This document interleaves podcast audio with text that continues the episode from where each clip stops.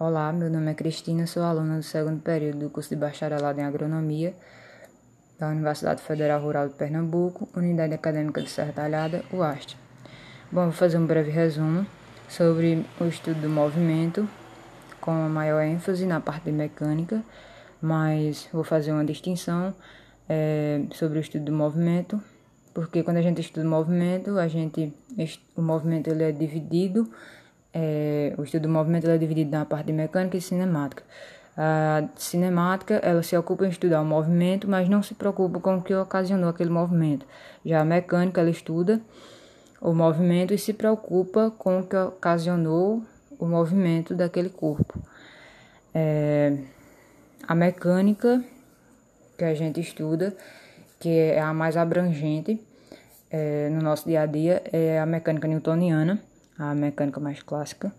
É, só que ela, ela abrange muito do, do, é, da nossa vida, é, mas tem algumas limitações. Ela não se aplica para eventos de alta velocidade, tipo a velocidade da luz, e é, para eventos que tenham dimensões nanoscópicas, é, porque é, agora se tem, agora não, já tem um tempo que tem a mecânica relativista, que se ocupa a esses fenômenos com alta velocidade, e os fenômenos com dimensões nanoscópicas, é, se tem a mecânica quântica. Pra, falando de uma forma geral ainda do movimento, é, para que se ocorra o movimento, é necessário que seja aplicada uma força, é, o movimento pode ter um, é, um movimento imediato assim que se aplica a força, ou então a força pode ser aplicada e alguns minutos depois aquele objeto se é, movimentar. Então a mecânica se divide na mecânica mais clássica, que é a newtoniana, as mais recentes, a relativista de Einstein, e a quântica, que estuda os objetos pequeninos. As leis de Newton são muito importantes porque elas explicam muita coisa do nosso dia a dia. A primeira lei de Newton ela diz que se nenhuma força atua sobre um corpo, sua velocidade não pode mudar, é, ou seja, o corpo não pode sofrer uma aceleração. Ou seja, se um corpo ele está em repouso e nada, é, nenhuma força é aplicada sobre ele, é, então ele não vai se mover, vai continuar na, no, no mesmo lugar, paradinho. Então, isso é que a gente chama de inércia. É,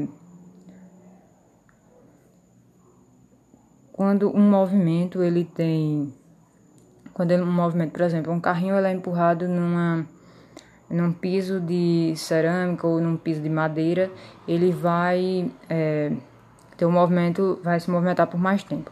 E quando um esse mesmo carrinho seja empurrado em uma superfície, vamos dizer, que de, de terra de chão, de areia, que tem algumas pedras, ele vai é, se mover numa velocidade menor e, e, vai se mover menos do que numa superfície lisa.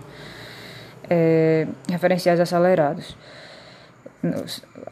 É o contrário dos, é, dos referenciais inerciais, porque os inerciais não se movem, os acelerados então se movem.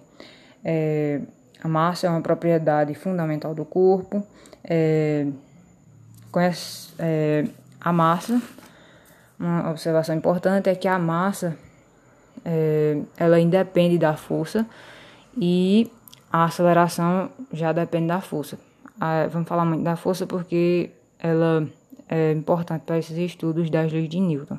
A força, quando ela é aplicada, por exemplo, eu empurro um caixote, a massa daquele caixote vai continuar a mesma, mas é, dependendo da intensidade que eu, é, eu aplico essa força, a aceleração com que esse móvel, com que esse, esse caixote vai se movimentar, vai ser diferente. Se eu empurrar com mais força, vai ter uma aceleração maior e se aplicar menos força, ele vai se movimentar menos.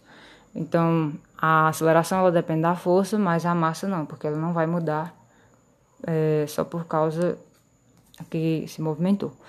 A segunda lei de Newton é, ela fala que a força resultante age sobre um corpo é igual a força resultante que age sobre um corpo é igual ao produto da massa do corpo pela sua aceleração. É aquela famosa a famosa fórmula F é igual a m vezes a. Força é igual a massa vezes a aceleração. A força é sempre dada em newton, a massa é dada em quilogramas, a aceleração é dada em metros por segundo ao quadrado.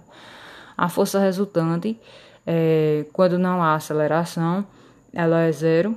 E a, essa força resultante é a junção de várias forças é, que são aplicadas e é, dependendo da situação pode ter a força gravitacional, a força peso, a força normal e a força de atrito entre essas forças que vão dar a força resultante.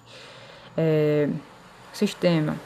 O que é um sistema? Um sistema formado por uma ou por um ou mais corpos. Qualquer força que age sobre o sistema, proveniente de um corpo fora do sistema, é uma força externa. Ou seja, eu tenho um carro e eu ligo, é, eu piso no acelerador, essa força é uma força interna que vai fazer com que o carro ande, porque está dentro do sistema que no caso é o carro. Se, é, por exemplo, eu precisar de um reboque para puxar esse mesmo carro, que é meu sistema, que é meu referencial, é, se eu precisar de um reboque, nesse caso eu vou estar tendo uma força externa, porque não está dentro do, do sistema. É uma força de fora que está fazendo com que ele ande. É, o Newton é o que? É, quando eu digo que a força dada é Newton, eu estou dizendo que o quê? Que eu forneço um Newton, é, a força de um Newton ao sistema de um, ao sistema de um quilograma, esse sistema vai acelerar com a aceleração de um metro por segundo ao quadrado. Exemplos de força. A força a gente tem é, a força gravitacional, que é entre o objeto que tem massa. Geralmente a, for a força gravitacional, ela, a gente diz que puxa o objeto é, para o chão. Tem a, a, a direção para baixo, mas é, aquela questão, é, a, a massa da Terra, do, do centro da Terra, é muito grande. Então, os outros objetos são muito pequenos, elas têm a, a tendência a descer e a descer para o chão. É como se é, fosse elas é, como a, a, o, o, peso da, da, da, do centro da Terra é muito grande, os outros é, corpos que têm pequenininhos, eles têm uma vamos dizer, uma massa desprezível em relação ao do centro da Terra. Não poderia a Terra, por exemplo, é, se mover em direção a um objeto muito pequeno do nosso dia a dia. É, a força peso faz com que não haja movimento no sistema. A força normal é de contato, é, é de contato e a ponta perpendicular à superfície. Geralmente a força normal ela tem o um sentido contrário da força gravitacional. A força gravitacional tem um sentido para baixo, então a força normal geralmente ela tem o sentido para cima. É, também tem a força de atrito e de atração.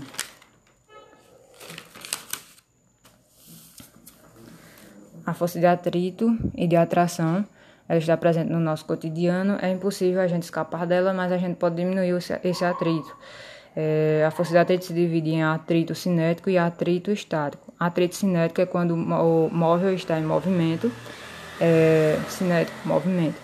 É, força de atrito estático é quando o móvel ele está parado ou então ele está começando a desenvolver o movimento ainda, que tem uma certa resistência para começar o movimento acelerado, a, estando já é, tem uma certa dificuldade para começar o, o movimento acelerado.